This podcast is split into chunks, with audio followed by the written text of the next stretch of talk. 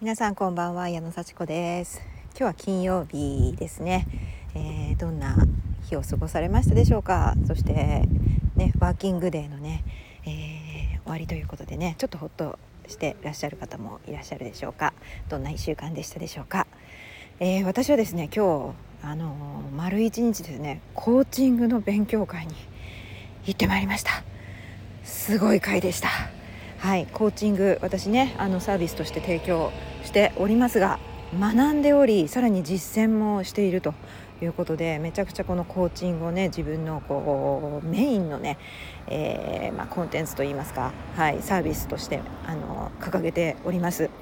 でもちろんね、あのもうこの意義をねものすごい感じておりまして、えー、さらに学びさらに実践のこう機会を求めているということで丸一日ですよ。はい、都内東京都内までね行って、えー、対面でね、えー、勉強してまいりました、えー、感想としましてはもうすごいというもういきなり語彙がなくなってしまうんです。すごいというね。あのもう本当これやっぱり私久しぶりにねやっぱ対面の、まあ、勉強会といいますかあの実践会に出たんですけれどもいつもね、えー、本当に月に、3回ぐらいは Zoom でねやってるんです。はい、常にあのスキルアップをしております。ですが今日はあの対面ということでもう部屋に入った途端になんか涙が溢れるようなあの感動を覚えましていやあの参加されてる方のレベルがものすごく高いんですね。もう本当に。で自分は、まあ、自分もそこに行きたいという気持ちもあるんですけれどもなんかこう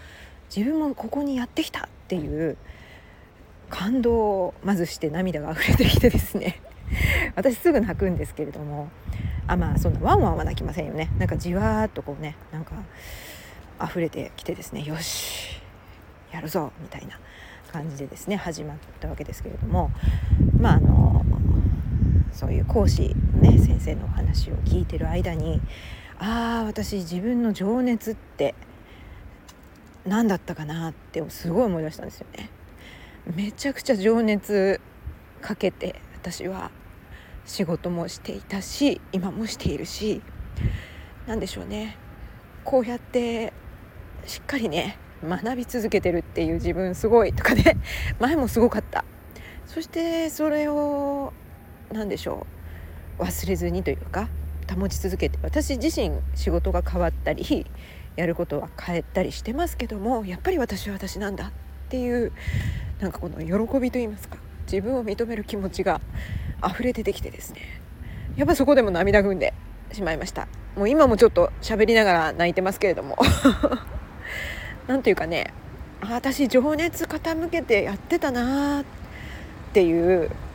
すごい自分が頑張ってきたことを素直に認められたんですね。あの何て言うんですか今ももちろん情熱的な人間です私。でそのことをね、えー、コーチにね、えー、お話ししたんですよ。えー、そしたら矢野さんにとって情熱って何ですかっていう質問を受けました。ああそうか私今情熱的って言ったけど情熱って何だろうってね情熱をかけられる仕事ってなんどんな仕事のことを言ってるんだろうっていうねそういうなんかちょっとこうね普通の会話だったら「ああ情熱的なんですねすごいですね」で終わるようなことも曖昧にしないんですよねコーチって。それってどういうことですか？それって具体的に言うと何ですか？っていうのをしっかりとね認識するんですよ。そうするとまあそれはその言葉を発している私自身のこう考えが整理されるんですね。あ私情熱的な人間でこうすごいって思ってるけどじゃあ一体それは何なんだ？私にとっての情熱それをね聞いてくださったコーチにねやっぱり答える。それは自分のためなんですね。その質問は私のためです。情熱それはもう寝ても覚めてもそのことを考えてられる。疲れない。そして役に立ってる。時間がある。この3つが私が情熱的にできる仕事なんだっていうふうに自覚しました、うん、こうやってこう、ね、言葉にするとすごい分かりやすいですよね。情熱って言ったっていろいろあります。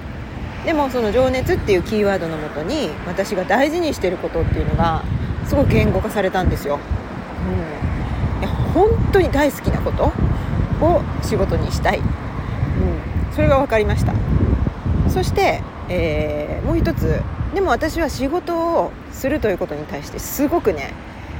ちょっとネガティブというかあのちょっと信念があったんです。それはなぜかというと何かというと仕事は疲れるものだと。とても疲れるしとても苦しいものだという思い込みがねあったということも明らかになりました。これは私が信じていることです。であのまあ、解釈といいますかね。私が思ってるだけで実際事実は違うにもかかわらず私がそれを信じているがために私は仕事というものに対して情熱的にやりたいと思いながらもそれをやると苦しくなるっていうふうに思っていてつまりやりたいやりたい。アクセルを踏みながらでもそれ苦しいよ。ブレーキを踏んでいる。そういう状態であるっていうことがねすごいよく分かったんですよ。これはね、えー、コーチの、うん、今日私にコーチングをしてくださったコーチの質問によって私は気づいたことです。やっぱりね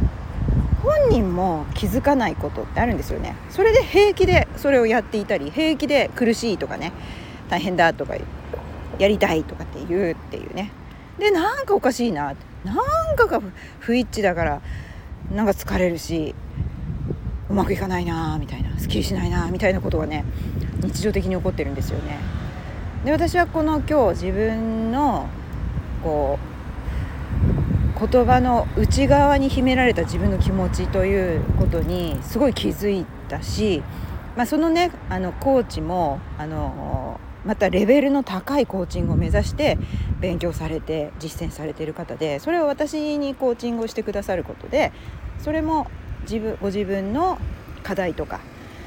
あの気づいたことがたくさんあるとおっしゃってくださいました。私も気づいたしそのコーチも気づいたことがあると。でもちろん私もコーチ役をやって、えー、いろいろと気づくこともありました。コーチ役をやることによって自分の課題とか自分のコーチとしてのちょっとこう認識というのをまた気づくこともできました。あのそんな感じでねそして対面で行ったっていうのが一つ今日の私のねちょっと挑戦というかねチャレンジだったんですけども雨降ってました。ザーザー雨降ってちょっと足濡れながら行ったんですけどもそんな中でももう行くと決めてたから行ったんですけどももうそのコーコーチをねコーチングをやるんだったら Zoom でもできるんですよ。でもそこにいる方とお話しするということであのプラスアルファのいろんな情報が入ってくるんですね。もちろんちょっと涙ぐむ様子とかあの息遣いとか表情の細かいところ仕草その立体的なその人の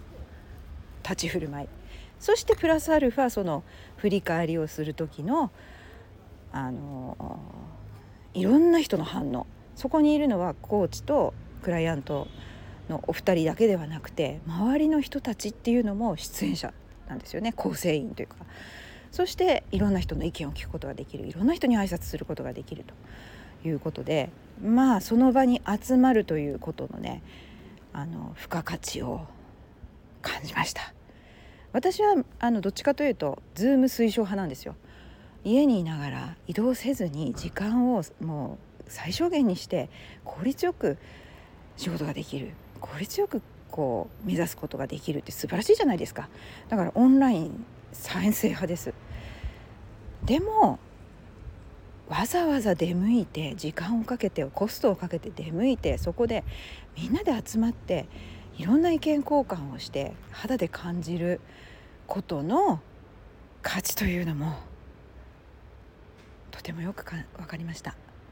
だからだから出ていかなきゃいけないっていうわけじゃないと思うんですよね。あのそれぞれにいいところがあって対面の良さそしてズームあおよびオンラインの良さっていうのがねあってそれがうまくね組み合わせてやっぱりこう目的にね向かってね作業していける。誰もが学ぶチャンス実践のチャンスというのをね掴み取って